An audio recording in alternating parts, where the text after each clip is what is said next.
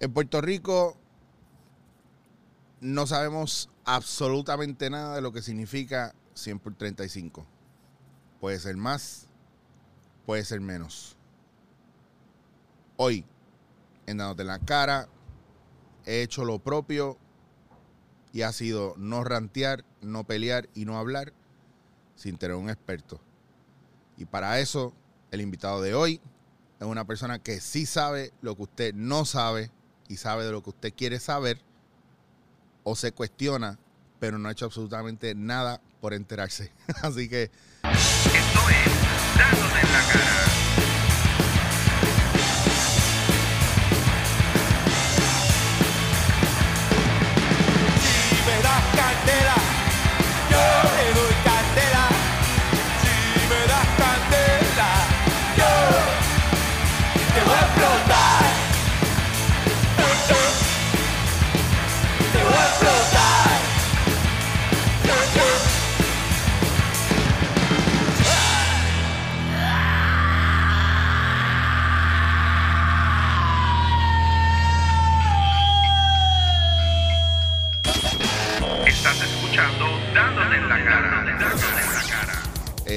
Bienvenida al señor Aurelio. ¿Cómo está usted, don Aurelio? Muy bien, Saludos. muy bien, gracias. Todo respeto y agradecido de que esté aquí en este público espectacular de Dándote en la Cara.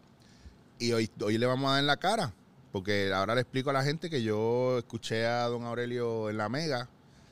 Eh, me interesaba mucho tenerlo en Dándote en la Cara. Y Franco, un amigo mío, buen amigo mío, que es un tipo bastante inteligente, me dice, diablo, Chicho, tienes que llevar a Aurelio allá a que hable sobre la, erosión y lo que está pasando en el país, porque es que el tiempo que estuvo en el circo eso no le dio para profundizar más y aquí estamos. Así que, por favor, don Aurelio, con mucho respeto, eh, me encantaría entablar una conversación con usted con relación a lo que está pasando en el país, no solamente en Ocean Park, que es el área donde va toda la gente fisna del país, sino también áreas como Joyuda y me imagino que otras áreas del este y del sur que debe estar sucediendo básicamente lo mismo. Pero antes de entrar ahí, quiero entrar un poco en que usted estuvo trabajando, eh, que era lo que estábamos hablando hasta hace poco que se retiró eh, eh, con el gobierno, ¿no? Aquí con lo- todo lo que tiene que ver con, con lo marítimo como tal. Si usted me puede abundar un poco más en Sí, eso. muy bien, muy bien. Este, bueno, primero agradeciendo la, la invitación. Este, bueno, yo trabajé por 39 años y medio como profesor de, de oceano- oceanografía física en el Departamento de Ciencias Marinas del en el colegio. Este, y me retiré en diciembre. eh, y entonces, pero me he quedado como eh, catedrático ad honorem.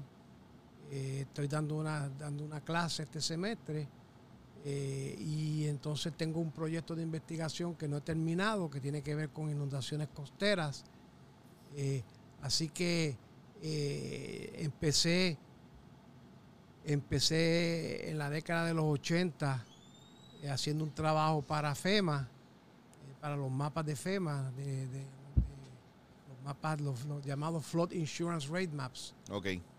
este y trabajé en eso hasta hasta creo que en 1990 este y entonces este después de eso pues trabajé un tiempo con cuestiones de, de erosión de costa después me moví a empecé a trabajar con los tsunamis porque eso es un tema que no se tocaba en la isla eso se le llamaba el peligro olvidado este Que, que aprovecho para preguntarle, para salir de duda, o sea, la posibilidad que suceda aquí hay. sí sí ya Lo que sucedió. pasa, lo que pasa es que nosotros no lo hemos visto en esta época, pero Por eso el último, el último tsunami en Puerto Rico fue eh, en el 1918. hay gente que dice que como pasó hace tiempo, yo creo que ya estamos ahí al lado de que pase en cualquier eso, momento. eh, eh, eso es lo que uno piensa, ¿entiendes? Pero eh, los terremotos fuertes, este, eh, cuando tú ves el récord histórico, que tú ves los sedimentos, este, cuando viene un, un tsunami que echa, echa eh, eh, eh, arena del fondo marino hacia la tierra adentro, entonces se forman, se forman esas capas de arena, eh, tierra, arena. te- tú ves en algunos lugares donde sencillamente eh, en mil años no ocurre un tsunami y después en 500 años ocurren tres o cuatro. Claro. Y así, o sea, que no, es una- no es una cosa que es Es impredecible. impredecible. Que la gente se, la gente está la cuestión de prepararse, pero realmente se puede uno preparar para estas cosas como estamos actualmente. Bueno, en cuanto a en cuanto a los tsunamis, lo que se dice es que por lo menos estar atento cuáles son las rutas de desalojo. Correr para el monte obligado. Sí, O aquí sea, en Mayagüez, pues está- está- por aquí cerca están las rutas de desalojo. Tú ves- ustedes ven los, los rótulos. sí. Eh, usted está en un área, está entrando en un área de tsunami, eh, está saliendo de un área, de un área de tsunami, este, y todas aparecen eh, las flechas diciendo el caso de un tsunami y si tiene tiempo de desalojar, siga esta ruta. ¿Entiendes? Así que eso es cuestión de educación, eh, principalmente. Y entonces, ver dónde están los refugios o los lugares de asamblea, que en caso de un, de un desalojo eh, todo el mundo debe de, ir hacia, hacia- hacia- hacia esos lugares. Y entonces, este, eh, y saber dónde uno vive. Porque en algunos casos no, no te da tiempo y entonces no te queda más remedio que subirte a, en el caso de, de residencias de urbanización, que si están bien construidas pueden, pudieran resistir el tsunami, subirse al techo de la, de la, si no queda más remedio, Claro. subirse al techo. Así que, que esa es la educación. Y entonces el, el- el- el otro asunto es que si sientes un temblor eh, fuerte, eh, que dure eh, varios minutos y que, y que, y que las cosas se caigan de la pared, este, que, te- que tengas problemas con, con caminar y esas cosas, pues eso indica que ocurrió un terremoto fuerte Y hay una posibilidad. y hay una posibilidad. eh, eh, eh, si te puedes desalojar, aloja- hazlo. Eh, observa el nivel del mar, ¿entiendes? Este, si se retira el agua o algo así, pues mira, este, así que, hay, eh, temas educativos, que fue lo que enfatizamos entre el 2000 y el 2003 cuando tuvimos el, programa de, eh, de mitigación de tsunami en Puerto Rico, este, donde fuimos por todas las escuelas, las fábricas, hicimos este simulacros en las escuelas y eso. Así que, fue, muy educativo. Y ahí que entonces, cuando pusimos los rótulos en las playas, salió rápido la gente hablando en la, en la radio, en la televisión, en la prensa, que, ah, mira, que están poniendo rótulos de tsunami porque nadie, nadie, Nadie se lo, nadie se lo imagina. nadie se imaginaba Y- que, que- que- Y hemos escuchado historias y lo hemos visto, pero, pero es el, el típico, ah, eso no nos va a pasar a nosotros. Eso no, aquí eso no, eso no. Pero pasó ya en el 2010 en, en Haití. Tuvieron un tsunami este, que hubo, hubo varias, varias Y eso ahí al lado, esos dos Sí, calles allá abajo. Sí, sí. Así que, que trabajé con cuestiones de tsunami, empezando más o menos en, el en 1996, eh, que fue donde cuando se empezaron a preparar los mapas de, de- de inundación por tsunami. En el 2000, FEMA eh, me dio una subvención para el Puerto Rico Tsunami Warning and Mitigation Program. Trabajamos en preparar mapas de inundación, este, en la educación, en preparar este, un software para desalojo, eh, para el- el- lo que llaman travel time, el tiempo que si el tsunami ocurre en tal lugar, cuánto tiempo vamos a tener para, para desalojar, para que antes de que la hora llegue a la costa. Y, y todo, y eso se puede medir realmente. Sí, ese- sí, sí, porque eso es, relativamente fácil. Ok. ¿Entiendes? Porque la, tú sabes, la, la, la veloci- la velocidad de traslación del- de la ola eh, es proporcional a la. A- es, es igual, vamos a ponerlo así, es igual a la raíz cuadrada de G por H, donde G es la, la- la- la aceleración de la gravedad y H es la profundidad. Así que si se sabe, pues ya tú tienes una idea de, de la, de la velocidad de propagación y en base de la distancia que ocurrió, pues ya tienes una idea de cuánto tiempo se va a echar en llegar. Así que trabajamos, trabajé en eso en el, hasta el 2003. En el 2003 este, empezó la cosa, el interés empezó a bajar, o sea, la- los fondos eh, federales que teníamos empezaron a bajar. Yo decía, bueno, pues ya se acabó el, el- el- el- Claro. guiso. Pero entonces en el 2004 se raspó el tsunami del Océano Índico. y ahí rápido apareció, eh, eh, creo, eso creo interés a nivel mundial y principalmente a nivel federal. Nosotros llevábamos años pidiendo que Puerto Rico fuera parte del, National Tsunami Hazard Mitigation Program de Estados Unidos y siempre nos decían que no, que no tenían, que no tenían dinero para eh, incluirnos. En, el, en octubre del 2004, en octubre del 2004 yo fui a una reunión de ese programa y presenté otra vez la propuesta y, y me volvieron a decir que no. En diciembre del 2004 sucede el tsunami del Océano Índico y al otro día de, de- de- de suceder el tsunami me llaman de la NOAA diciéndome envíame la propuesta de nuevo que los vamos a incluir. Y resulta que Puerto Rico, como se había trabajado ya tres años y pico en mapas de tsunamis, en el, en el programa subvencionado por FEMA, nosotros éramos la, la única, el único lugar en todos los Estados Unidos que teníamos mapas de tsunami y estábamos ya con educación. Y así que fue un gran interés de parte de la, de la, de la prensa eh, eh, eh, televisiva, escrita y eso de Estados Unidos, que, que vinieron aquí a Puerto Rico a, a- a ver qué era lo que nosotros teníamos sobre tsunamis. Yo me acuerdo que entrevistas de CBS y eso a nivel nacional, aquí en- a, a poco, a poca distancia de aquí en la, en la, en la orilla ahí, este, y entonces pues nos aceptaron en el programa de tsunami de Estados Unidos.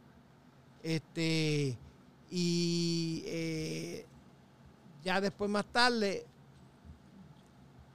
me di cuenta de que todo el mundo, casi todo el mundo sabía mucho sobre los tsunamis, pero le habían perdido el respeto a los huracanes. Estoy hablando de mucho antes de María. Yo constantemente en la prensa y escribía eh, artículos en el, en el Nuevo Día, se le perdió el respeto a los huracanes. Ah, que los huracanes eso no eso hacen agua y no pasa nada, que si esto, que si esto otro. Y entonces eh, em- dije, ya es hora de que, de que tengamos, de que se actualice, porque en- al principio de los 90 yo había trabajado en la, en la preparación de un atlas de mareas, de inundaciones por mareas ciclónicas base de la categoría del huracán. Que si era categoría 3, tú ibas a ese atlas y lo podías ver en todo Puerto Rico qué áreas estaban propensas a, in- a inundarse. Pero eso se había hecho al principio de los 90 y ya habían habido eh, eh, muchos eh, avances en, en- en- en- los modelos de computadora que se usan y principalmente en, la, información sobre la elevación de la topografía y de la, y de la- y de las profundidades del fondo marino. Había, había, habían ocurrido muchos avances. Así que yo dije, ya es hora de que volvamos a retocar el, el asunto de, un- de, eh, actualizar el atlas de mareas ciclónicas y empezamos a trabajar en eso. Eh, lo terminamos, pero siempre yo con, la, con el problema de que la gente no creía en los huracanes en esta isla.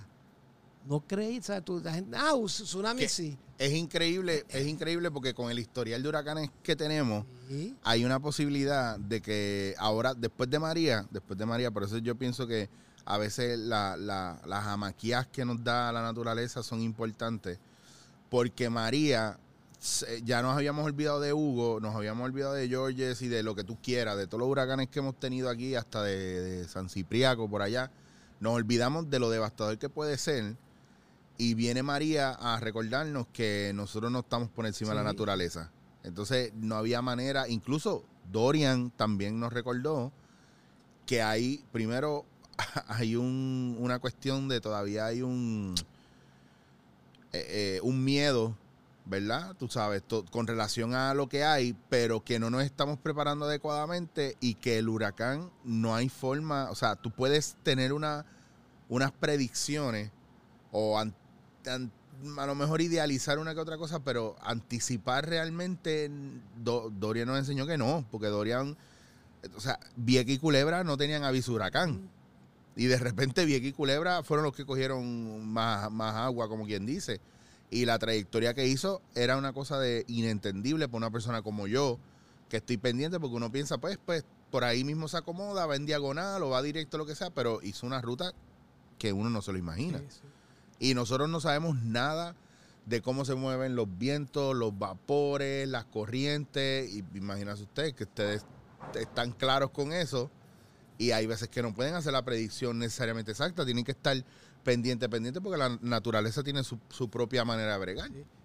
Pues el asunto era que, y estoy hablando desde antes de, de Hugo, o sea, que yo decía, pero aquí, aquí la gente no, incluyendo el gobierno, Yeah. que seguía con- dando permisos en lugares bien peligrosos. no.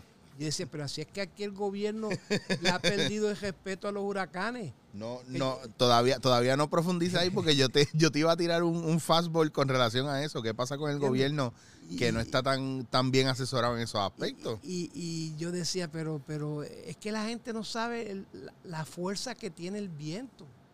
Eh, vientos de, de categoría 3, 4 y 5.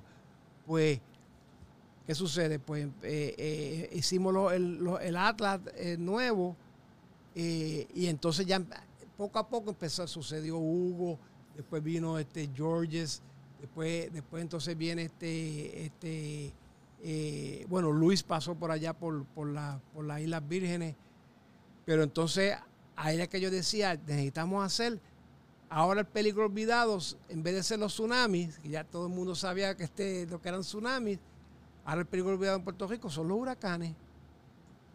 Y ahora, con María, bueno, con lo que han, los han pasado, Hugo, George y, y, y, y- y- y este No, pero el fuetazo de María y de María. fue... Yo, mira, yo, yo, yo caminaba por la isla y yo decía, no hay que, no hay que ser ingeniero para saber que esto, esto no aguanta vientos huracanados. ya está. ¿Entiendes? Eso, no- eso no, no, mira, es que eso se caía de la mata. Y yo le decía a los compañeros míos,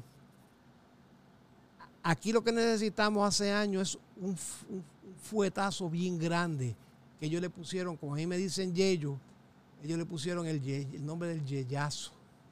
Y lo, puedes encontrar en, YouTube, que María Falcón me preparó, cuando yo me retiré, preparó un, documental sobre mi vida eh, eh, como, como profe- profesional y le llamaron el yeyazo. Porque yo terminaba todas mis charlas alrededor de la isla con un mapa de Puerto Rico y una ruta de un huracán parecido al de San Felipe, que entró por Guayama y salió por Isabela. Y yo decía, esto es lo único que nos puede salvar a nosotros, irónicamente, porque estamos, nos estamos en, lo que se refiere a la planificación en esta isla. Teníamos, hemos tenido, teníamos y tenemos todavía un desmadre eh, que, que yo espero que ese cantazo ayude a sentar cabeza y darnos cuenta en el agujero que nos estamos metiendo. Que por cierto, ahí, ahí pues vuelvo a sacar a colación el nombre de este podcast, que es Dándote en la cara, que es eso mismo, es cuando la gente se cree que se lo sabe todo y escucha el episodio y es una bofeta. Pues nosotros no hemos creído que nos sabemos todo con relación al huracán, el huracán viene, no viene, whatever. María dio el cantazo que tenía que dar. No lo dio como los demás huracanes, porque lo dio de una manera un poco diferente. Yo creo que era más viento que, digo, hubo áreas que se inundaron y todo lo que tú quieras, pero al poner en evidencia que toda nuestra estructura con relación a construcción, energía eléctrica, acueductos, todo estaba al garete. Eso fue lo que, lo que, lo, lo- lo que hizo el huracán, que tú dices, pues aguantamos por un lado, pero espérate, eh, cualquier sistema operativo del país, las comunicaciones se fueron bien rápido, energía eléctrica, F en todo, en todo, en mantenimiento de, de, su- de sus plantas, en mantenimiento de su tendido eléctrico. eh, todavía, todavía yo voy a sitios y veo el tendido eléctrico, veo los postes y ese poste brinca a una palma que le, le cortaron la punta y ese es el poste. que, by the way, hasta ya está bastante inteligente, yo creo, porque esa palma debe llevar años ahí y no, y no se cae ni, ni, a, ni a chaval. So, dentro de todo este, est- esto, lo más que puso a prueba, por ejemplo, María, o dejó al descubierto es que no estamos preparados, punto, y se acabó. Y tuvimos la suerte Pichamos. Ignoramos, ignoramos completamente la, la ruta y lo que estaba pasando, porque, porque una cosa fue bien clave, y perdona que, Sí. que coja batuta aquí. María se aguantó, se quedó con nosotros un rato. O Eso no, no siguió fue se, se quedó estacionario un tiempo que usualmente no nos pasa.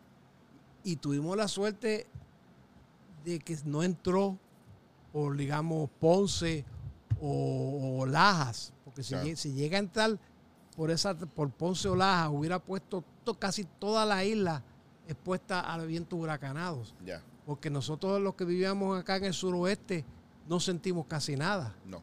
¿entiendes? Este, pero, pero María mostró sencillamente la dejadez y la irresponsabilidad del gobierno a través de los años. Que es lo que es, que es lo que está pasando ahora, por ejemplo, con la situación, especialmente para, para lo que me interesaba que habláramos, es lo de la erosión tan importante que es este tema. Y otra vez, no le estamos haciendo caso. Y, y llevamos años diciéndole, ustedes no pueden construir allí. Y vienen pan y le dan los permisos. ¿Entiendes?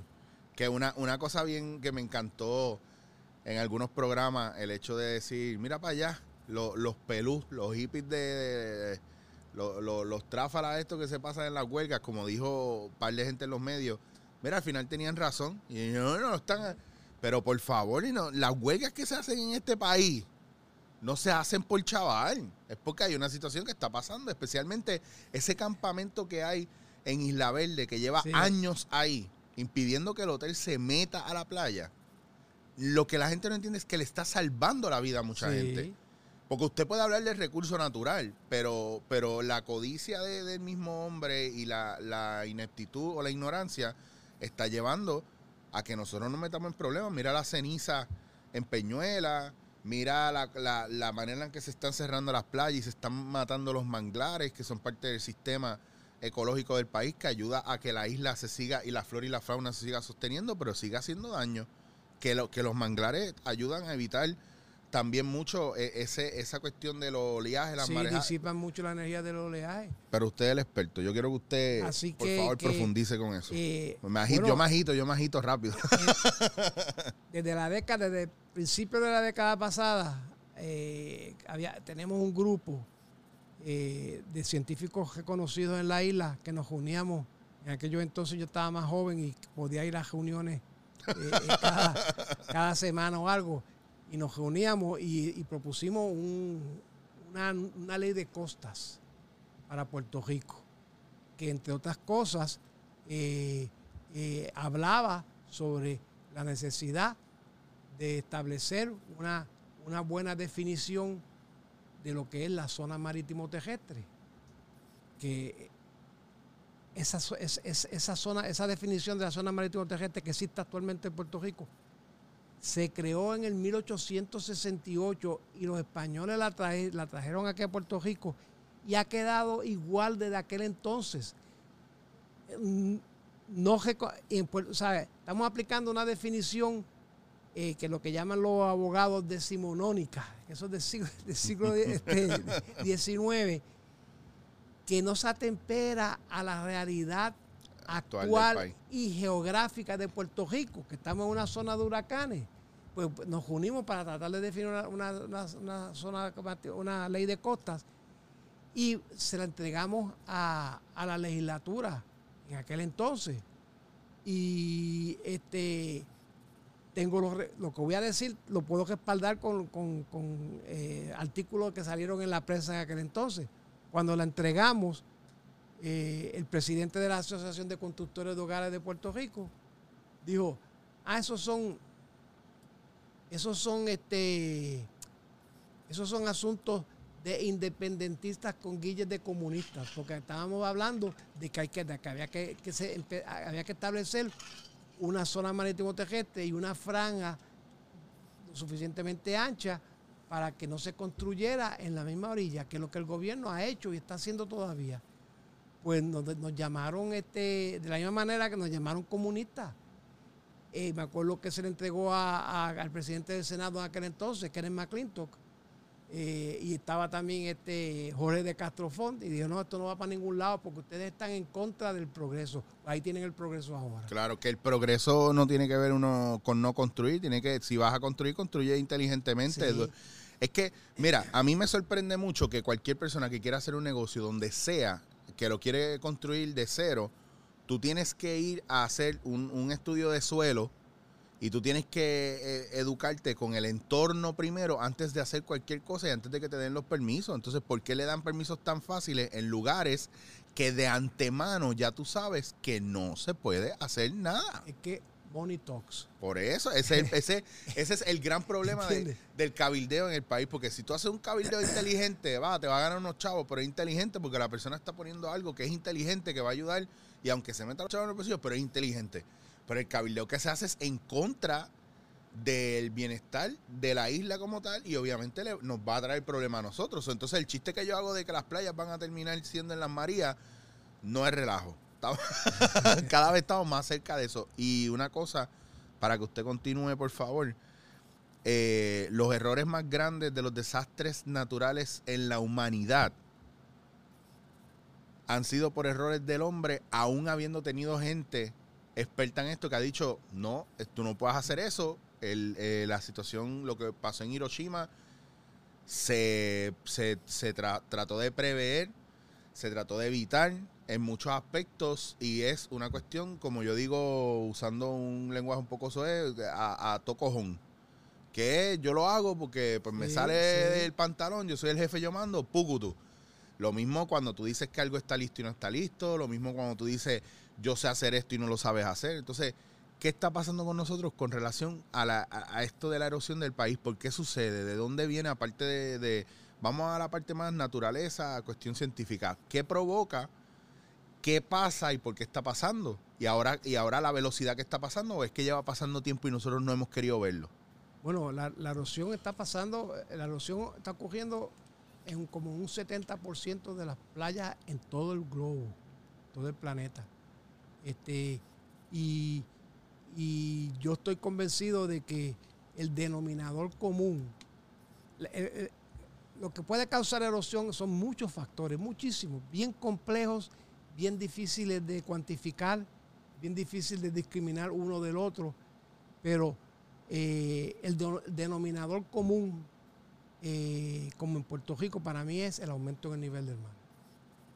Este, que yo tengo aquí unas, unas, gráficas de, de mo- demostrando que en Puerto Rico, bueno, el nivel del mar está, en el, en el mareógrafo de San Juan, que está en la puntilla, eh, la tendencia histórica es 2 milímetros por año. Que tú dices, oye, pero eso es bien poco. En el, de más, en el más antiguo que tenemos, que es el de que está en Isla Maguelle, en La Parguera, es eh, 1.96 milímetros por año. Pero es que si un, pequeño aumento que haya en el nivel del mar, si está acompañado de un ataque de olas, de trenes de olas, te puede acabar una playa en cuestión de, de uno o dos días. Y, yo tengo eh, eh, eh, recortes de periódicos, por ejemplo, en, Hawái, que son islas que yo las uso mucho como ejemplo porque son pareci- parecidas a Puerto Rico y tienen expertos bien, bien, bien reconocidos en estos temas. Y yo leo los artículos, las- la- los estudios científicos que ellos hacen. Pues ellos, ellos, ellos en Hawái ocurrió que en Hawái algunas veces eh, hay unos remolinos en el océano de, de diámetros de cientos de kilómetros que se mueven en el área de Hawái de, del este hacia el oeste. Y son remolinos que en su núcleo tienen eh, agua caliente. Y cuando el agua se calienta se expande y el nivel del mar sube. Que es lo que vemos en los mareógrafos aquí en Puerto Rico. Pues ¿qué sucede? Tenemos, eh, tengo un, informe de periódico de Hawái donde viene un remolino de esos, se echó como una semana en pasar eh, eh, por las islas de Hawái, pero durante el tiempo que estuvo pasando, que, estaba, que esa agua caliente estaba bañando las, las costas de Hawái, el nivel del mar subió como medio pie. Y se, se metió una, una bravata, un oleaje fuerte en ese momento, y acabó una playa anchísima que había en cuestión de una o dos semanas. Dejó, dejó la- la- la- las costas allí sin arena, en una parte de una de las islas de Hawái. Y en lo que, a lo que voy es que tú no necesitas un, tú no necesitas un aumento grande para que se vaya, se, se, se, vayan las, playas. La, gente, la gente tiene que hasta cierto punto dejar un poco el sensacionalismo o creer que sabe por qué está pasando y no necesariamente atribuírselo a una sola causa, sino hay cosas más profundas, literalmente, eh, no porque sean de las profundidades del océano, pero hay un estudio más profundo de varios elementos que provocan lo que está pasando. Exactamente. Que no es solamente, no tiene que ver solamente, y te pregunto, y yo quiero que me corrijas porque te lo estoy preguntando en plan civil. No es única, sola y únicamente el calentamiento global. Hay otros elementos Sí, de la naturaleza que son comunes que pasen. Lo que pasa es que estamos poniendo las cosas en sitios donde no van. Exactamente. O sea, la erosión no es otra cosa. Si tú coges un, un- un cajón eh, de paredes verticales eh, en, en un, en una pedazo de costa, esa, esa costa se va a erosionar si la arena que sale es más que la arena que entra. Ok, es sencillo. ya está. Es un presupuesto. Pues, pues eso es lo que está sucediendo. Ahora, son muchos los factores. Por ejemplo, en Puerto Rico está el asunto de la arena que se queda eh, eh, incautada en las represas y no baja a, a la costa. Porque esa arena alimenta las costas. ¿Entiendes? Es un factor.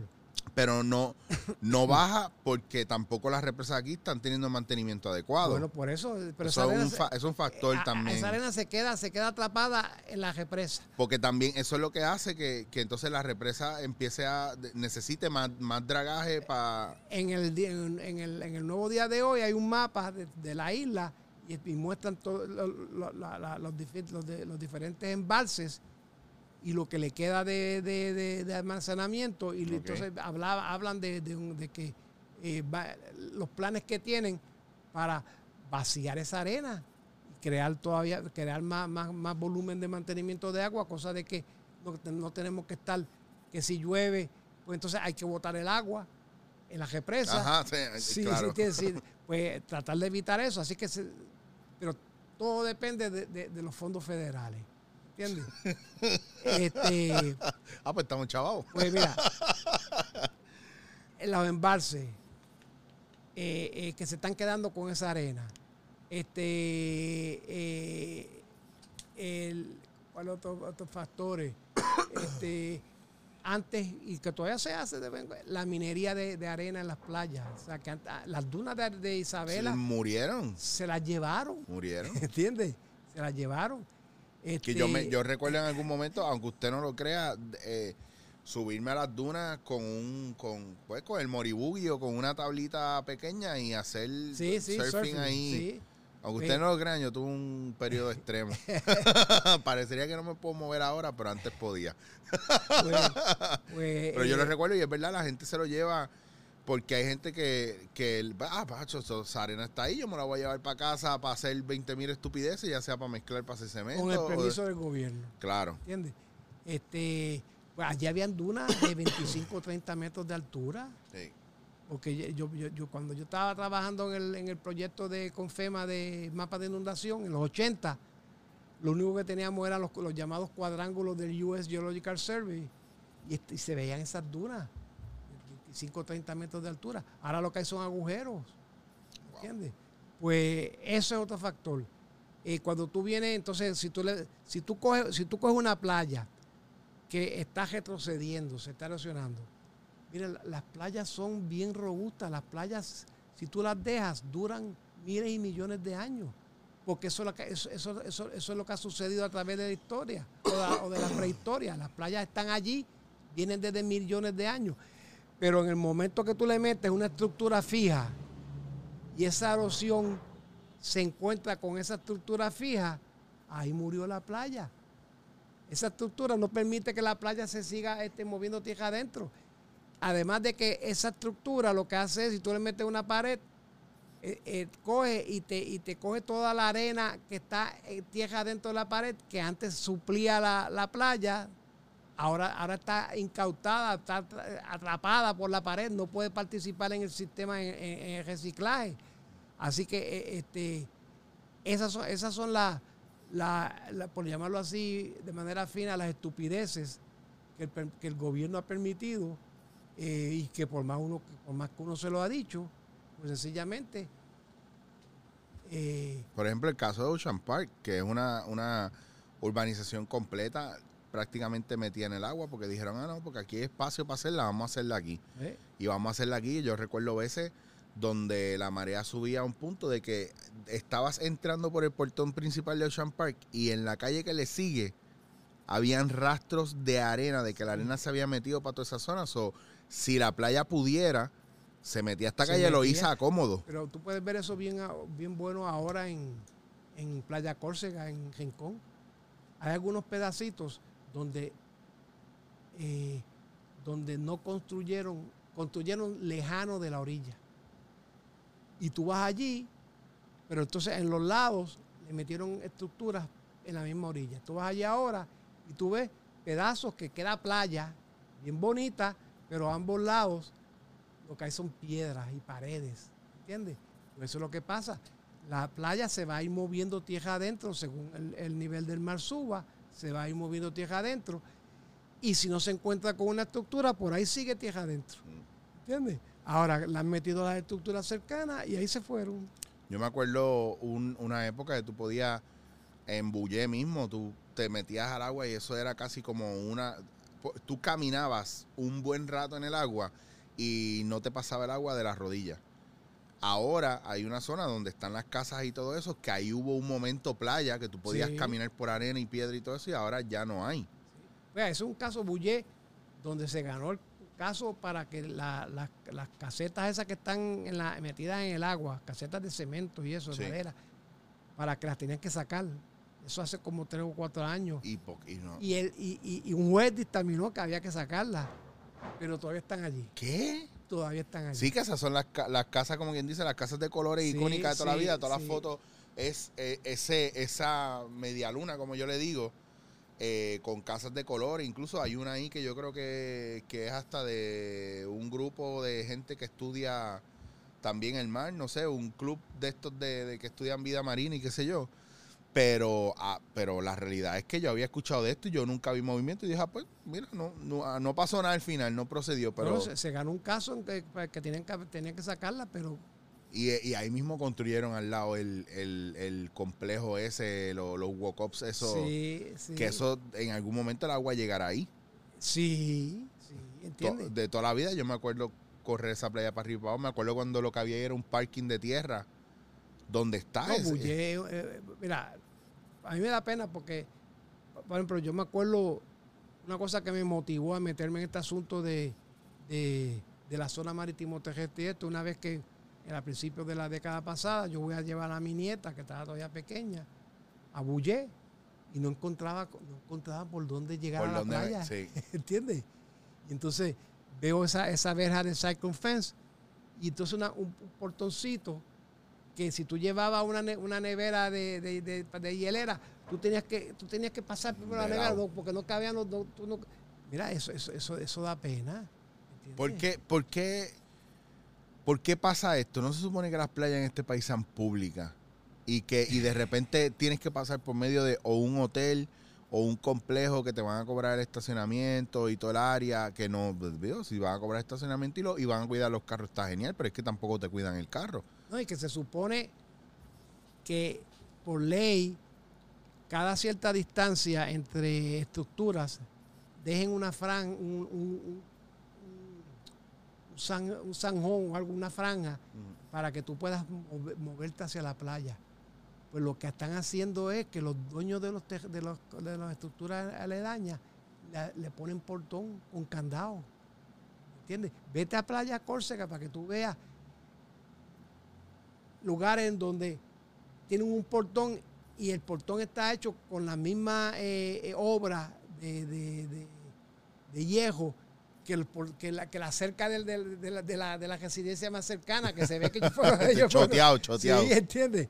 Pero entonces, pero mira, el gobierno no le hace caso. Pero nadie ejecuta. eh, o sea, el problema de Puerto Rico es que las leyes están, pero no hay quien las ejecute. Lo que pasa con Hacienda, hay un montón de leyes de Hacienda que no hay personal que puedan ejecutar eh, la ley con el debido proceso de ley, obviamente, y por eso hay mucho.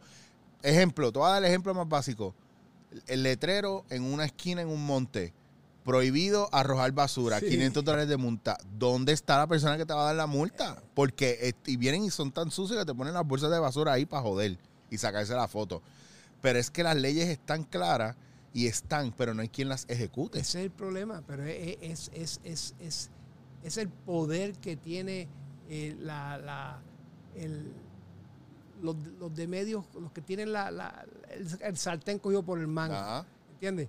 Porque, eh, que vuelvo otra vez al asunto de la zona marítimo terrestre, que se supone que las playas son eh, un, un- un bien no patrimonial, que no son enajenables, y chijichija, pero mira, eso se lo pasan por donde no el lo- los primeros que pecamos también somos nosotros que no conocemos las nuestras propias leyes.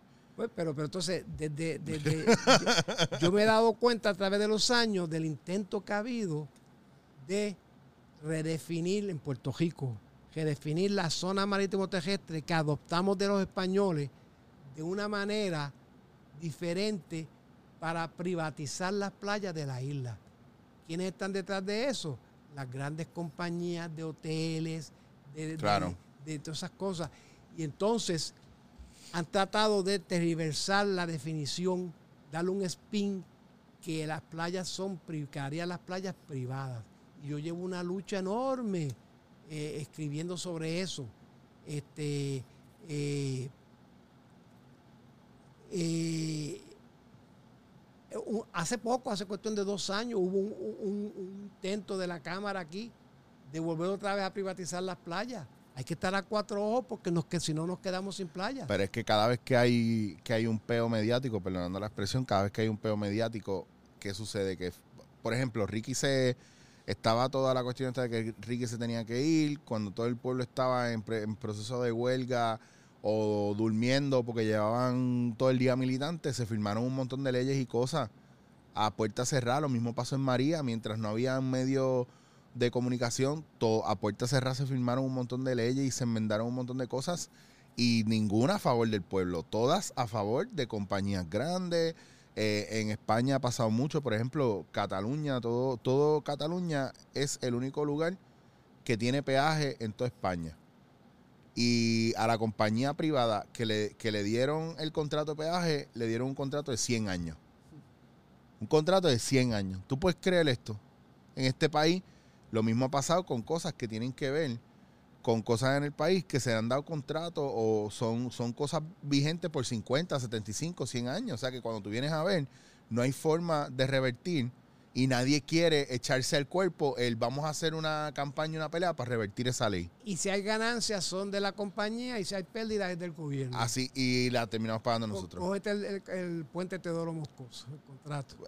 ¿Entiendes? Ejemplo. Eh, Pero, pero ahora, ahora digo yo, con toda esta cuestión, que la erosión es solamente un, yo diría, no, no es un problema, es, es un, nosotros estamos en medio de la naturaleza, la naturaleza está actuando normal, nosotros estamos, es lo mismo cuando construyen, tapan un río o cambian el cauce de un río para construir o hacer X o Y finca o lo que sea que quieran hacerle y después el río se enfogona y dice, espérate, no, yo voy a bajar por donde a mí me toca bajar. Por eso, por eso entonces- es que yo digo que la- digo, llega un punto que uno se, uno se, se, se- se le quita el ánimo. Claro. Por- por- mira, nosotros llevamos como cinco intentos de una ley de costa en Puerto Rico. Pero no, no se te puede quitar el ánimo porque yo, por ejemplo, yo, y hablo a nivel personal, yo, yo necesito hacer más entrevistas así porque yo me estoy educando en el proceso. Ahora yo no me siento como un loco cuando yo digo, pero ven acá, eso que están haciendo ahí, eso al final no va a ser contraproducente. Y yo no soy científico, yo no estudié nada de esto, esto, pero ven acá. Pero si es que por ahí se supone que haya X o Y, eso al final va a ser... va- Entonces, nosotros lo tenemos, porque en Puerto Rico se tiene, y un montón de gente lo tiene. Lo que pasa es que no le estamos haciendo caso Por a, eso- a esa parte intuitiva natural de nosotros. Por eso es que yo hace tiempo que dije, bueno, yo tiro la toalla y la natu- pero la naturaleza se va a encargar De darte la razón, darme la razón. Y claro. así- y así ha sido, así ha sido. que, mira, yo tengo una pelea heavy con la cuestión del, del café en este país. Hay un documental que se llama eh, Semitostado, que lo hizo un señor puertorriqueño, pero que, que vive en Estados Unidos, y está hablando sobre el problema mayor del café en el país fue, por ejemplo, cuando, cuando vino Hugo, Georges y todo esto, que las fincas de café, el problema que hay, que la corría gente, gente mayor, Eh, FEMA se tardó mucho en, traer las ayudas que necesitaban. Esta gente mayor empieza a perder dinero, no puede sustentarse, no puede pagar la finca, no puede, no puede crecer nada. Y terminan vendiendo la finca a precios de pescado bombao. Entonces, ¿qué pasa? Pues dale, pues tú una finca que, puede, que podía haber eh, generado 500 mil dólares eh, al año, eh, se la, vendieron porque no la podían mantener, la vendieron en 15 mil, 20 mil pesos a una compañía que después le metió 150 mil pesos y ahora genera 4 billones de dólares al año con ese espacio. Entonces, no solamente hay mala planificación, sino que más que mala planificación es planifica- planificación maliciosa, que es vamos a dejar que se joda eso, se caiga, baje de precio y cuando nadie lo quiera, entonces lo vamos a comprar. Que es lo que pasa con las estructuras o el proceso de planificación urbana, cuántos edificios vacíos, pudriéndose muertos están ahora. Claro, en zonas muy buenas. ¿Qué pasa? Ah, bueno, pues nadie lo va a reclamar, nadie le está metiendo mano, pues dale, yo te voy a comprar ese espacio, te voy a sacar, no te voy a comprar Sí. espacio, te voy a quitar ese peso de encima. Por 10 mil pesos o por un peso al año por 100 años, porque, porque hay contratos así, yo tumbo eso, monto algo nuevo y te le doy vida al espacio. Y el gobierno no se tiene, no se tiene que encargar de eso. Y es lo que yo veo que está pasando con muchas zonas que son de la playa, de cómo sacan a la gente de ahí o expropian a la gente de ahí, para entonces construir como les da la gana, que es lo que ha pasado en zonas de, de aquí del área oeste y es lo que estamos viendo constantemente en el área metropolitana. Fíjate, porque un problema que hay en Puerto Rico es, una vez esa estructura que está en la costa se derrumba, nadie quiere, nadie quiere, Nadie- claro. nadie, se hace responsable. ¿Entiendes? Y, y he dicho y lo he escrito en la prensa, a mí no me importa que un jicacho pierda su inversión. Lo que sí es que es- es- esos escombros, ya la ese pedazo de playa se perdió. Ya se perdió. O sea, que, que, los- que las playas que son el, el- el- el- la, la- la- el- el- lo que más usa el puertorriqueño, Es nuestro atractivo turístico también, full. que usa el puertorriqueño que no tiene los otros eh, eh, ricos. Claro. Pues mira, la estamos perdiendo pedacito a pedacito. Y el gobierno sencillamente sigue dando los permisos. Bueno, pero es que el gobierno es kitipón porque el que dio el permiso hoy, mañana se, se va con chavo en el bolsillo para otro lado. Y no le importa, o sea, está vendiendo lo que no es suyo. El caso de, de Rincón, están los escombros allí, entonces nadie quiere, na- nadie lo, nadie lo, lo quiere sacar. Así que poco a poco perdemos las playas. Claro, entonces tampoco hay una cuestión de, de obligar al dueño del espacio a tener una responsabilidad Exactamente. con el medio ambiente y con la comunidad. Entonces viene la gente en plan buena fe que quieren cambiar todo y hacen un comité comunitario que traen 300 personas, 400, mueven el país para sacar escombros. Lo hacen, preparan el área y viene el gobierno. No, te tengo que quitar ese espacio, es que eso no es tuyo. Tengo que quitártelo porque vamos a vendérselo a alguien, vamos a privatizar ese espacio. Que ya yo lo he visto 20 mil veces. Entonces, por eso es que la gente no tiene tampoco sentido de pertenencia con las playas del país. Por eso es que hacen una actividad, un- un- una noche de San Juan o una actividad de playa y están las playas puercas, sucias, porque piensan que el gobierno se está haciendo cargo de eso. Y también eso es otro proyecto que hay que trabajar, la dejadez del puertorriqueño de no tener un sentido de pertenencia. Por eso el puertorriqueño no protesta, porque no se siente que Puerto Rico es suyo. Ahora, eh, en ese aspecto de responsabilidad con el país, porque a la vez que pasa algo de Puerto Rico positivo, todo el mundo se atribuye que es puertorriqueño. Pero a la hora de limpiar las playas, de mantener los espacios, de cuidarlos, de protegerlos, incluyendo de, invasores de cuello blanco que vienen con unos permisos otorgados por los mismos de nosotros, que son unos traidores hacia el medio ambiente muchas veces, eh, y están destruyendo lo que es algo nuestro, un patrimonio que es la playa. Somos una isla. Incluso, y en el proceso de energía renovable, me sorprende que todavía no usamos ni la ola, ni las corrientes de los ríos, ni el viento, ni el sol, como podríamos estar explotándolo y dándole la posibilidad a, a todo el Caribe a aprender de algo que podríamos hacer nosotros. ¿Qué, qué mejor ejemplo que el- cu- cuando perdimos la- las propiedades de la, eh, de los- del tren? Ah, sí. ¿Entiendes? Que se le, se le vendió, lo- se le vendieron todas esas ser- servidumbres. Y nos quedamos sin, sin el tren. La falta que nos hace un tren hoy día. Bien bruto. Oye, cada vez que uno va por aquí, por el pueblo de Mayagüez, por el pueblo de Mayagüez, y ve esas líneas Eh, tapas por cemento y brea y todo eso. eh, porque aquí hubo un movimiento de tren para el periodo donde se sembraba y se movía mucho la caña y un montón de otras cosas más. O sea, hacía falta el tren. Y había tren que daba la vuelta casi a la isla, ¿verdad? Si no me equivoco. Sí. Habían unas rutas Sí, específicas sí. para mover esa caña, Sí. pero ahora mismo la falta, como tú dices, la falta que hace un tren que le dé la vuelta a la isla. Y ya esas servidumbres se perdieron. Ya está. ¿Entiendes? Pues son muchas las metidas de patas de la Junta de Desplanificación que, que tenemos. O sea, yo una vez, yo decía, mira, a mí me daría vergüenza decir que yo trabajo para la Junta de Planificación. Wow. Y lo mismo con recursos naturales.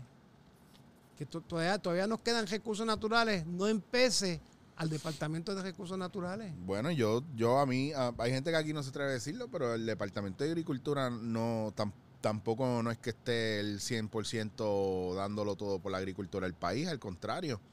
Hay cosas aquí que yo pienso que tenemos que cuidar más y que podríamos desarrollar más y no se están haciendo. Hay muchas trabas que se están poniendo para gente que quiere desarrollar la agricultura.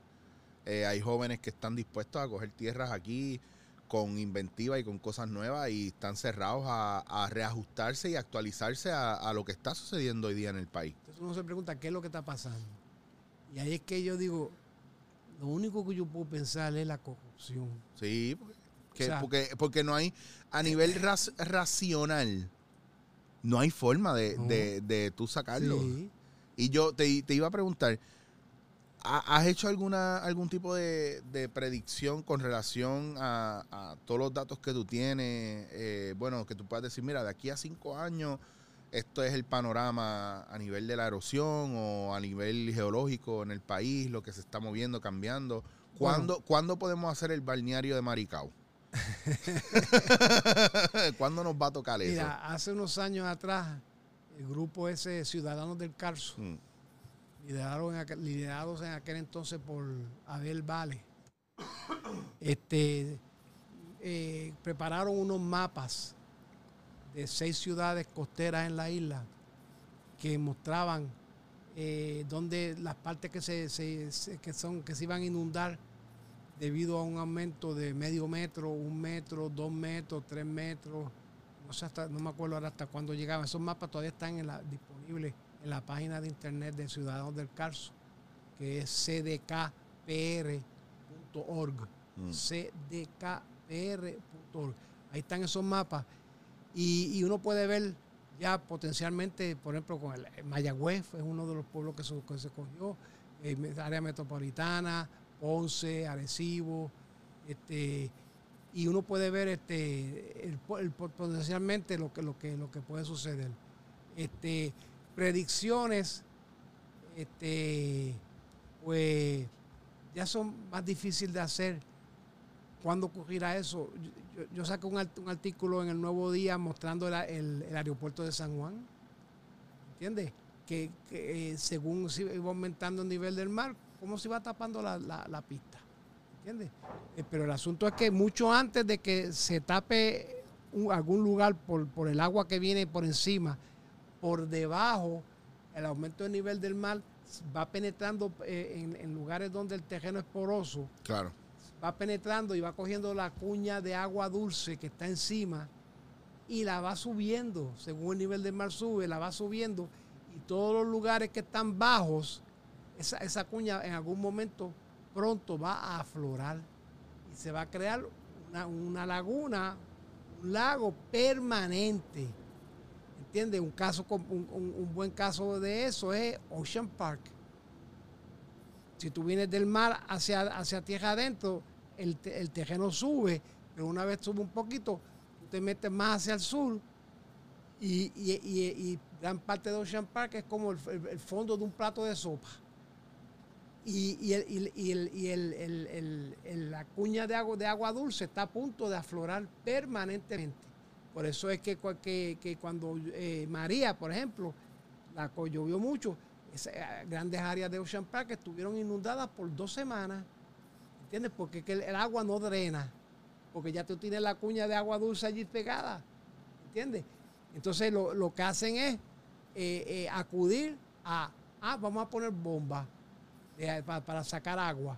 Bueno, pues que en muchas áreas en el área metropolitana están habitables por las bombas. Pero en el momento que esas bombas se dañen o se vaya la electricidad o gasten todo el diésel. Eso, eso se, va- se- se Son va- bajo agua. Sí, bajo agua. y qué cosa que mucha gente dentro de... Y aquí ya esto es una cuestión de, de ego y prepotencia, porque esto es gente con... El problema no es tener dinero, señores, porque tampoco uno va a hatear con la gente que tiene dinero. Lo que pasa es que cuando tú llegas al pensamiento de que, de que tú puedes evadir el curso natural de la tierra, la naturaleza, y no te educas con relación a ello, pues no puedes construir o buscar un espacio eficiente para tú estar ahí.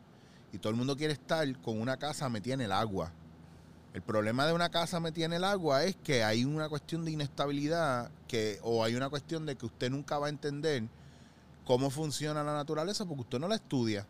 Y en el caso de Ocean Park, yo sé que tan bellas las casas y unos apartamentos brutales y tienes la playa ahí al lado. Pero entonces viene y se inunda. Entonces le echan la culpa a la gente que no necesariamente va a hacer su trabajo de la mejor manera. Pero cuando tú vienes a ver, el problema va mucho más allá y es la falta de educación al respecto. El mayor problema es la persona que caprichosamente quiere mudarse ahí. No, no, pase, pase lo que pase. pase lo que pase. Ah, que pero, digo, ojo, yo busco la hacer responsable a quien es responsable. Claro que Yulín que no hizo nada, chévere, está bien Yulín, Yulín ha un montón de cosas que no ha hecho. Chévere, eso está bello. Pero Yulín no te va a salvar la vida cuando la naturaleza se vaya por encima de la ley de- del ser humano. Ya está, es que, es que eh, Yulín no te va a salvar la vida y va a venir otro alcalde y no te va a salvar la vida y va a venir otro y otro y otro y siempre va a ser la culpa del alcalde. No. La culpa es tuya, la responsabilidad es tuya que estás en una zona en la que no debes estar y por, por capricho no te vas a salir de ahí. ¿no? Y, y entonces, entonces Porque ahora mismo toda esa zona está que tú puedes sacar a todo el mundo y decirle, se tienen que ir de aquí todo el mundo. ¿Sabes por qué? Porque esto nunca va a ser estable. es que eso, eso es una, eso en, Ocean Park era una ciénaga. Pues, de la misma manera que, Florida Que es un pantano. Sí. Ya está. ¿Entiendes? Pero entonces vienen y, y ha- hay áreas, en, mira, en, en muchas partes de, de Punta Las Marías, todo eso por allí, me, di- me dice gente que vive allí que tú, tú haces un agujero de un pie o algo así, ya te encuentras agua. Ya hay agua. Sí. ¿Entiendes? El, el centro judicial en Aguadilla, que está como a 50 metros de la costa, tuvieron que cerrar el, el- el piso de abajo, donde estaban todas las maquinarias de los ascensores y todo, porque se llenaba de agua para ciertas épocas de año. Esos son lo que se llaman inundaciones molestosas, o le llaman también sunny day flooding, que es que la marea sube, algunos por la- lo que la- le llaman los americanos eh, king tide, las mareas eh, reyes Mm. suben y sencillamente se inundan las calles. Aquí en el Maní, en Mayagüez, yo tengo una foto de que, de que- donde dice, según subía la marea, las calles se inundaban. Bueno, incluso eh, El, el condado, eso ocurre en el Claro. condado. Y ahí también, aquí mismo en el Maní, eh, que a mí me parece impresionante cuando vino María, eh, al- a los dos meses yo pude por fin venir para acá, y está una parte que, que es icónica ya después de la escuela. Si tú vienes de, de lo que era la tunera, las dos, las dos casas que están así eh, al lado de la playa, hay dos casas que estaban una eh, casi una virá y la otra virá casi encima, y eso era, a mí me, me dijeron que en el huracán anterior se le dio dinero pa- pa- para que se mudaran, pero ellos decidieron no mudarse y arreglar las casas ahí. Pero ahora con María, supuestamente que no, lo- no les dieron la ayuda porque ya ellos tenían un aviso de, dejar, de dejar la zona. Sí. Ya, ya se les había dicho que, que dejaran el área. Y más adelante, llegando al, al- Tienen como un coliseíto ahí, una casa que estaba construida en un área que cuando tú vienes a ver por la misma erosión y las lluvias y todo eso, la casa se partió por la mitad. Y una casa de cemento. Sí. Y tú ves la, la división y no fue un terremoto, fue el sedimento, o sea, fue la tierra cediendo y el mar pidiendo su espacio. Pero eso pasó ahora en Rincón, donde, donde un edificio de cuatro o cinco eh, pisos, el, el- el mar empezó a socavarlo por abajo Ajá. y se partió. El edificio es pérdida total. Wow. ¿Entiendes? Y Estamos hablando de millones de dólares. ¿Entiendes? Wow. Pues eso es. Y el problema es que el problema es que eso se queda allí. eso se queda ahí, eso y mismo. eso se pierde, esa- ese pedazo de playa se pierde. Porque eso que tú estabas hablando de aquí, de, por el maní, Claro, ahí deja- esa- esa- esos escombros se van a quedar se van a quedar ahí. ¿Entiendes? Y tú, tú- esa, esa carretera que tú vas a- por el maní, la tunera, todo hacia el norte, eso puede ser lindísimo tú viendo la, la playa al lado izquierdo, este, Claro. hacia afuera. Pero mira, Digo, yo te voy a ser bien ho- honesto. eh, Depende de la hora, es lindo. Pero, pero a mí me gusta más por el, por el factor de que no coge el tapón del, del sí, colegio. No coge el tapón ni de ni del mall, ni, Ni ni de el mall, no, de Walgreens Entonces, entonces sí, tapones sí. por frente al resort y toda esa, toda esa, el holiday y todo, y hasta el colegio de Mayagüez no tengo que cogerte ese tapón. Pero es un problema, porque el mar está ahí, ahí súper cerca y ya sabemos que ah, va a llegar un momento donde va a llegar hasta allá. Sí. Y porque ahí lo único que está en medio es lo que queda de la tunera y toda esa, que está en la estación de, no sé si es de energía eléctrica o acueducto, que hay una estación ahí que lleva tiempo, que hace mucho eh, trabajo de investigación también, porque conocí a alguien que trabajaba ahí y todavía hay zonas donde está la Ricomin y todo eso, toda esa zona ahí, el litoral y todo eso, bello y precioso, pero el agua se va a meter en algún momento ahí, heavy, si no se metió heavy en María ya también. Yo me acuerdo Guanajibo, hasta la subida de Guanajibo, eh, por donde está la cárcel, que está el cruce ese que va para la montaña, que by the way, eso debe ser zona de, de suban para allá arriba, cuando vean la ola venir, suban para allá Sí. arriba, corran todo eso para allá arriba y esperen allá arriba. Eso debe haber rótulos ya puestos allí. que se ve. Río Guanajibo, que se ve... Sí. Pero, pero entonces ese... A mí lo que me sorprende y siempre me va a sorprender es que aún sabiendo lo que estamos haciendo mal, no estamos haciendo nada para cambiarlo. Y cuando yo te pido predicciones, te lo pregunto más como con la esperanza de que la gente entienda cuán fuerte es esto y esto es lo que puede pasar. ¿Me entiendes? Realmente Puerto Rico no es 100 por 35. Y yo, yo, yo te relajo mucho con eso. Y lo que la gente no entiende es que puede va- sigue siendo, va- se va a seguir volviendo menos.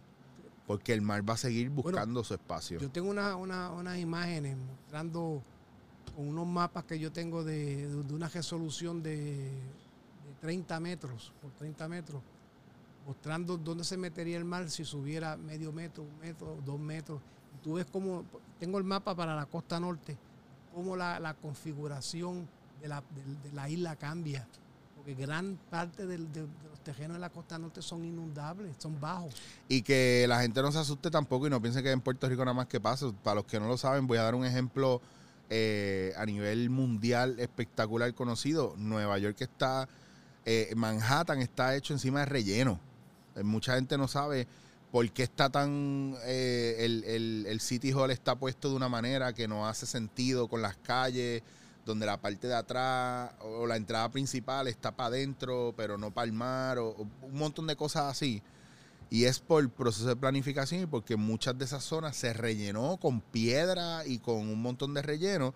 Y por eso es que hay una posibilidad también, cada vez que sube la marea, se inundan ciertas zonas. O si viene una- un huracán, Sí, pero, ya en Nueva York, lo que es Nueva York, Miami, Florida, eh, Boston, sí. ya, ya los gobiernos está- están planificando. ¿Y nosotros para cuándo? y nosotros que estamos aquí en medio de, Sí. del, de lo- del Caribe, en una zona que nosotros compartimos el, el- el- el océano Atlántico y, con- y el mar Caribe. Entonces, a cada rato hay un choque, me imagino, de corrientes, de temperaturas y de cosas que también dentro de la línea de, de la, de la- la falla donde estamos también eh, influye. O sea, estamos en una zona que, que muchas cosas influyen. Sí, aquí estamos, O sea, eh, cogemos huracanes, tenemos break de terremoto, tenemos tsunami y ya mismo vienen hasta extraterrestres acá, si no es que hay ya aquí. O sea, nosotros estamos en un área clave. O sea, te- hemos te- estado en el clave para... tenemos un pedazo de real estate, porque si tú miras la- la- las profundidades marinas alrededor de Puerto Rico, Rico es prácticamente una mesa y el resto es, es unas pendientes increíbles. Esa, esa trinchera de Puerto Rico, ¿entiendes? que si nos cortan una esquina nos vamos por ir para abajo. Pues mira, otro asunto es el asunto de, de, eh, Punta Santiago en, en Humacao, Ok. que se inundó. Entonces se supone que, esa, que eso eh, y Wow, un área sí. que cada vez que venga un huracán por allí se va a inundar. Se va a escocotar La duro. pregunta es, ¿van a sacar a esa gente de allí o no? No.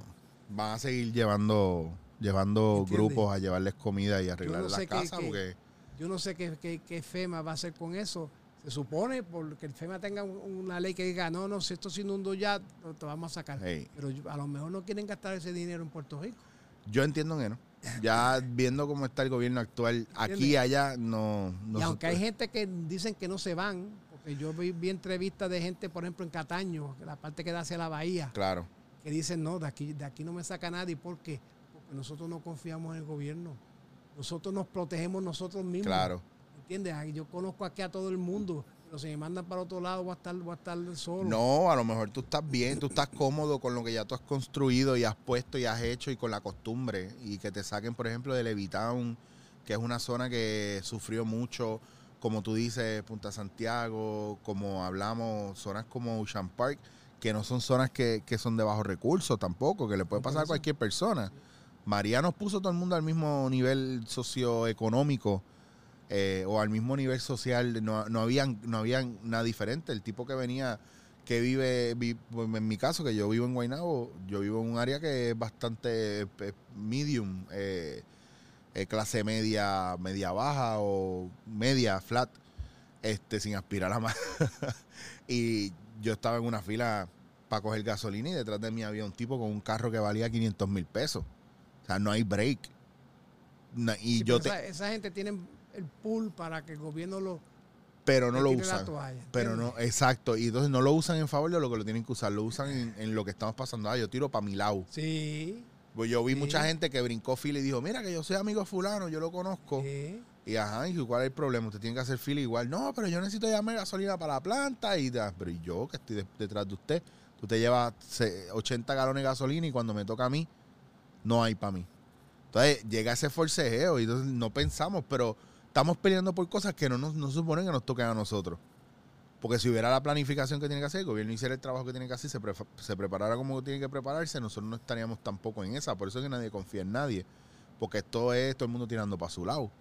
Aurelio, ¿hacia dónde se dirige Puerto Rico en estos momentos a nivel eh, geográfico, geológico, a nivel de desastre? Yo no quiero ser sensacionalista, pero aparte de prepararnos para todo, ¿a qué no debemos ignorar prontamente? Bueno, eh, este, en cuanto a huracanes se refiere, eh, ya hemos visto que se están, que la predicción que decían los expertos de que los huracanes de categorías altas, 3, 4, 5, se van a hacer más frecuentes.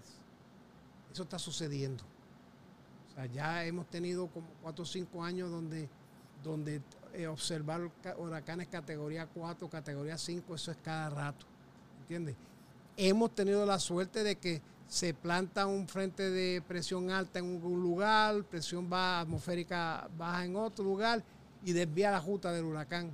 Pero es, es cuestión de suerte. Claro. Este, eh, le decía yo a, a- a una gente en el Nuevo Día, antes de Dorian, miren, aquí, aquí puede venir otro huracán hoy, esta, la semana que viene, y mira, se, eh, pa- pasó eh, Dorian, es verdad que no estaba todavía este... pues, sí, pero si Dorian nos llega a coger, bueno, ya estaban diciendo que acercarse un poco más nos iba a obligar a lo mejor hasta una, a una semana completa sin electricidad en la mayoría del país. sí. Y, y- y yo volviendo a la parte que me- el tema que me gusta, el café, lo que se, se había logrado o lo que se está logrando después de María con el café, que a- aunque va a paso lento, hubiera terminado de, de, atrás de- otra vez. pa' atrás, pa' atrás antes de lo que pasó con María. O sea, mucho para atrás. Entonces hay una cuestión de prevención.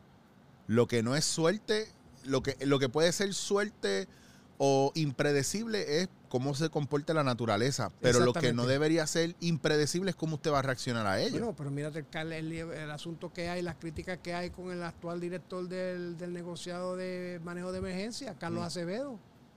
¿Entiendes? Donde todos los pasados manejadores de emergencia, directores populares o PNP han dicho que el tipo no sirve, pero sencillamente lo mantienen allí. Y entonces, este, tenía, tenía que si tenía un plan de manejo de emergencia, pero decía que era, que era, que no se podía ver. El público no lo podía ver.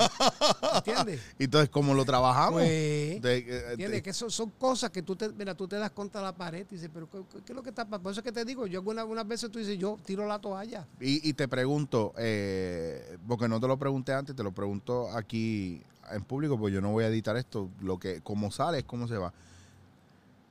Tú tienes un lugar donde la gente pueda ver en redes sociales, do- documentado, o sea, donde la gente puede instruirse más de esto, porque si yo como una persona en la calle, yo no, yo no estudio esto, yo no me voy a meter a la universidad a estudiar esto, no hay break. Pero yo me quiero educar de esto, ¿dónde yo miro para educarme de estas cosas? Bueno. O sea, porque este, no va a ser todo el mundo llamándote por teléfono, ven para acá para San Juan que te voy a entrevistar y se vuelve repetitivo Sí, y, sí. y no profundizamos en cosas. Este, yo hace tiempo creé una página eh, donde puse eh, los, los mapas que prepa- habíamos preparado hace dos o tres años.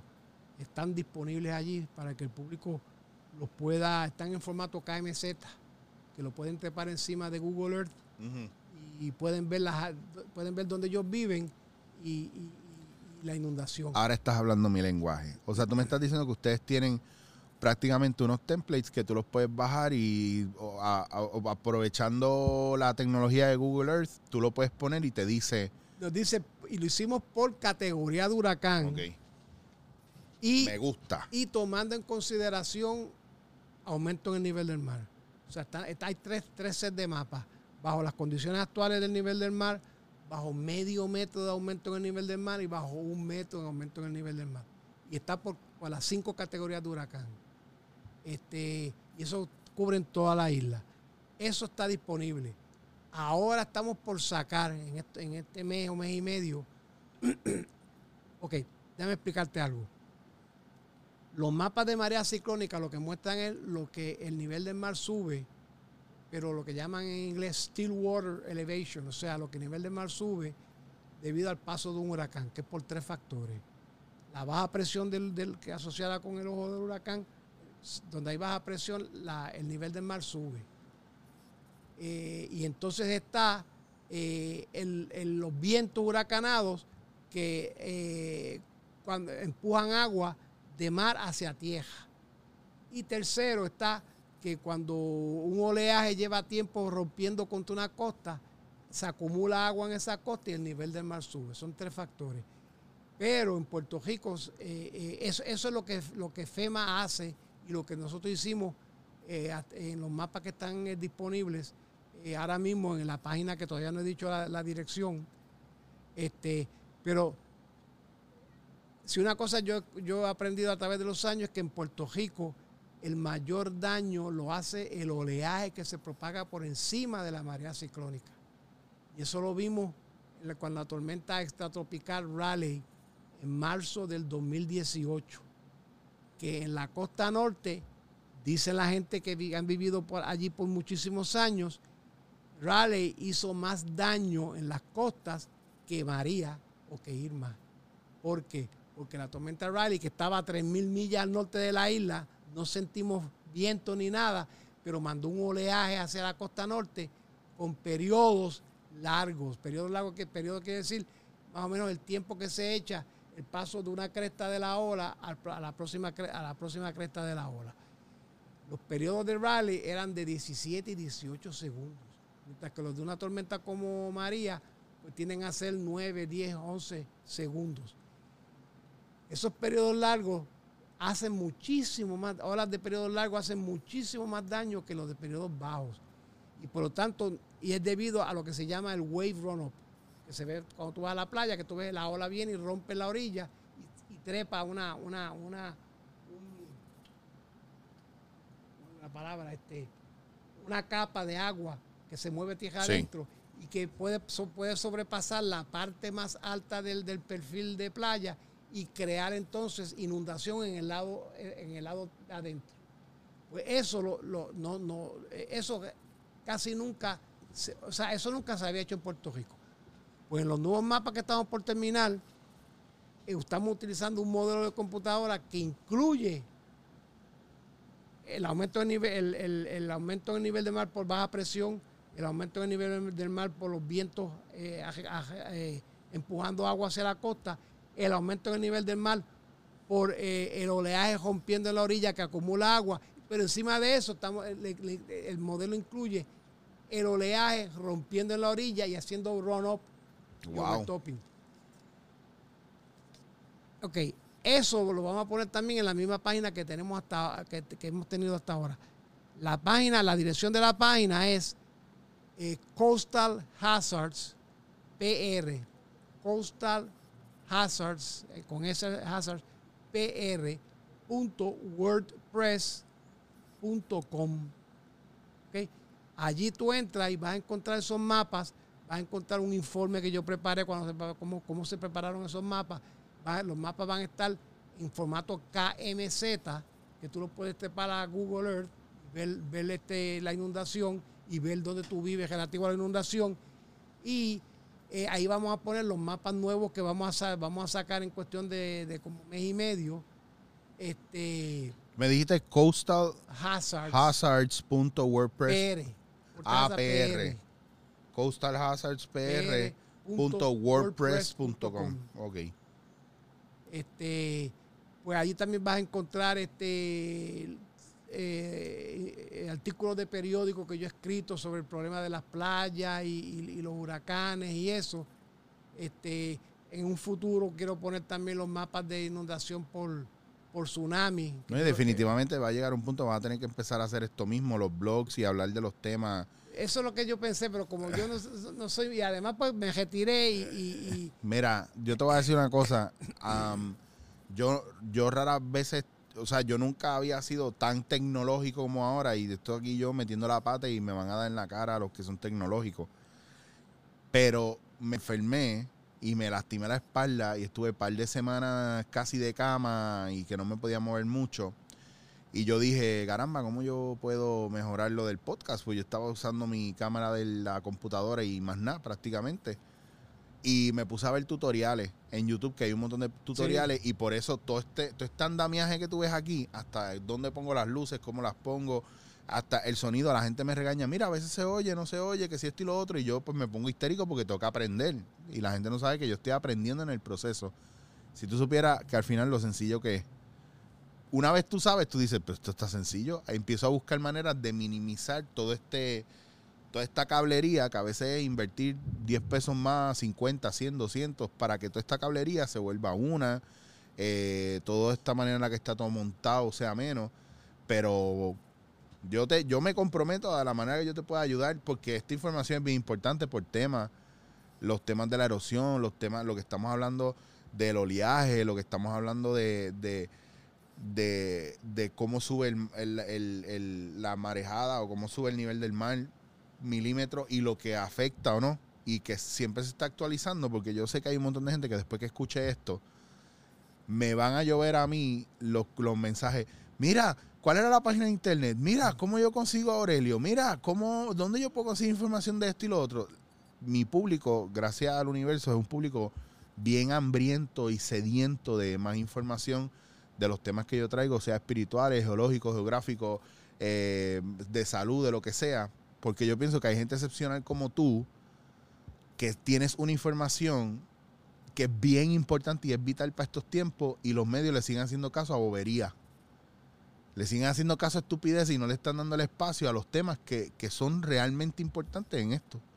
Yo quisiera ver a los programas más importantes del país teniendo gente como tú, moviéndose a entrevistar gente como tú para hablar constantemente de lo que podemos hacer nosotros para mejorar nuestra calidad de vida aquí y para cuidar lo que tenemos, ¿me entiendes? So, ese tipo de cosas yo pienso que son sumamente importantes y quiero aprovechar para ir cerrando. eh, eh, si la gente quiere saber de ti, yo no, no me atrevo ni a decir dónde la gente te puede conseguir para invitarte a charlas y conferencias porque, porque te tienen al palo sacándote de ahora San Germán. una una iglesia en San Germán.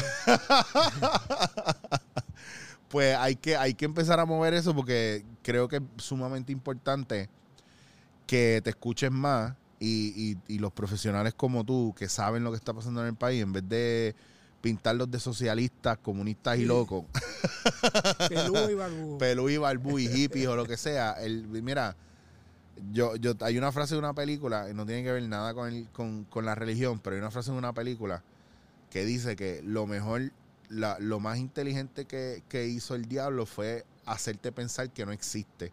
Y eso yo lo aplico a todo esto. Cada vez que una persona que viene bien vestida, bien bonita, decir que los pelús son un problema, esa persona yo me, yo, yo me tengo que cuidar mucho, porque hay mucha mentira detrás de eso. No como nosotros nos veamos significa que, que somos buenos o somos malos. En momentos como este, donde estamos hablando a calzón quitado y nos estamos abriendo y presentando nu- nuestra verdad desde nuestro punto de vista, ahí es que tú sabes dónde está la gente firme, comprometida con el país.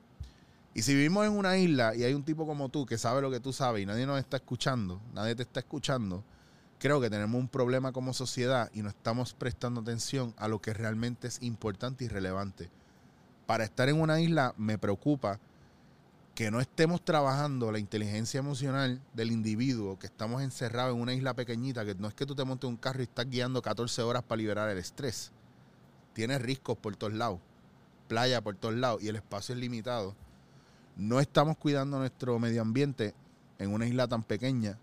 No estamos aprovechando la energía natural, reusable que hay y no estamos usando las medidas de planificación urbana que son las necesarias. No estamos cuidando nuestra economía, no estamos reciclando nuestra economía. Hay un montón de cosas en las que estamos fallando. Y vuelvo y te agradezco porque gente como tú es lo que tiene que estar pendiente al país constantemente y es a quien nosotros tenemos que escuchar, no los programas mierdas que están o los políticos mierdas que están, que nos están desinformando. Y yo creo que es justo y necesario y vamos a tener que hacerlo. Ya me escribirá alguien y me dirá, mira, yo grabo, yo voy y le grabo los podcasts toda la semana allá a San Germán, que se apunte. So, ya saben, compañeros de los medios que estén interesados, eh, vamos a mover esto más, pero no me saquen mucho a Aurelio de San Germán porque él está en lo suyo. Mira, hay una página adicional eh, que la estoy empezando en Facebook, Sí, que se, se ya la consigue bajo Oceanografía Física, ok, coma UPRM. Perfecto. Oceanografía física, coma UPRM. Esa está empezando. ¿entiendes? ¿Y tú tienes algún correo electrónico por lo menos? de la Sí, gente? sí, bueno, sí, aurelio.mercado arroba upr.edu. aurelio.mercado arroba upr.edu. Ahí ustedes le pueden escribir a Aurelio, por favor, eh, que se hagan preguntas. Yo, es que yo peleo con la gente mucho. No llamen para, no escriban para joder. Es que preguntas serias, gente, todo es serio. Por favor, vamos a ponerlo las pilas.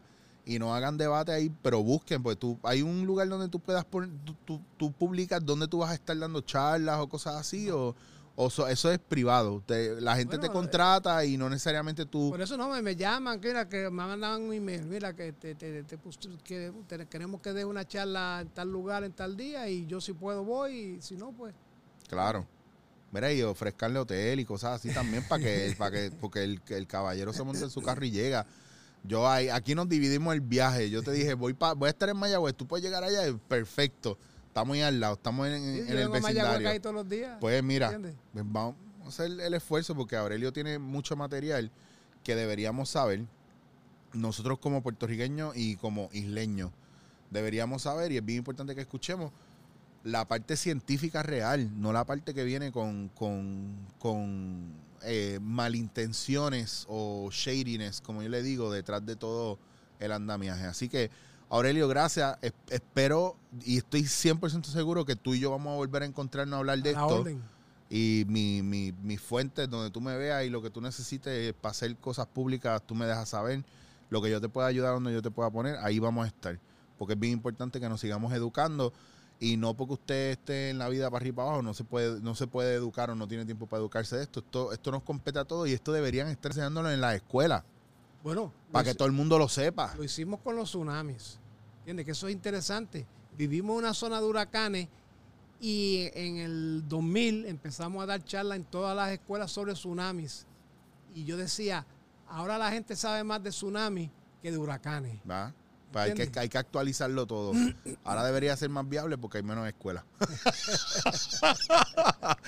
bueno, pues gente, ustedes saben que Aurelio, gracias a un millón, A de verdad, gracias por estar conmigo aquí. Eh, cualquier duda, pregunta, comentario que tengan, ya saben que ustedes me pueden escribir a las redes. Trataré de contestarles todo mientras va pasando el tiempo. Eh, si estás viendo esto en chichowasier.com o en YouTube, recuerda que puedes ir a cualquier tu pla- plataforma de podcast eh, dándote en la cara. Estoy por anchor.fm o donde nos distribuye anchor.fm, que es tu plataforma favorita. Y las personas que están escuchando esto por podcast, recuerden que pueden ver el video completo aquí en chichowasier.com o en YouTube dándote en la cara. Gracias a Félix, que está ya ubicado, eh, el dedito, ahí, ese Félix. Eh, gracias a la gente de Millennials Coffee que me prestan el espacio espectacular que tienen y que la estamos pasando brutal, bebiendo un café espectacular también. Y donde ustedes pueden conseguir sus artículos favoritos necesarios para el barista o el aficionado del café. Venga, edúquese. Félix es uno que usted le dice, Félix, ¿cómo yo uso este método? Con gusto, Félix abre un paquete de café y se lo hace, porque él es un experto en esto. Así que escúchelo, páselo bien, diviértese y consiga todo lo que necesita. Hacen, en- hacen envíos que si usted llama o pide algo por las redes, ellos se los envían aquí a Puerto Rico y son muy diligentes en eso. Así que no se lo pueden perder. Gracias a la gente de Hernis Wood también. Mira, para que no me pregunte dónde consigo los lentes y las gafas, Hernis Wood. Así que seguimos dándote en la cara. Gracias, Corillo. Dándote en la cara.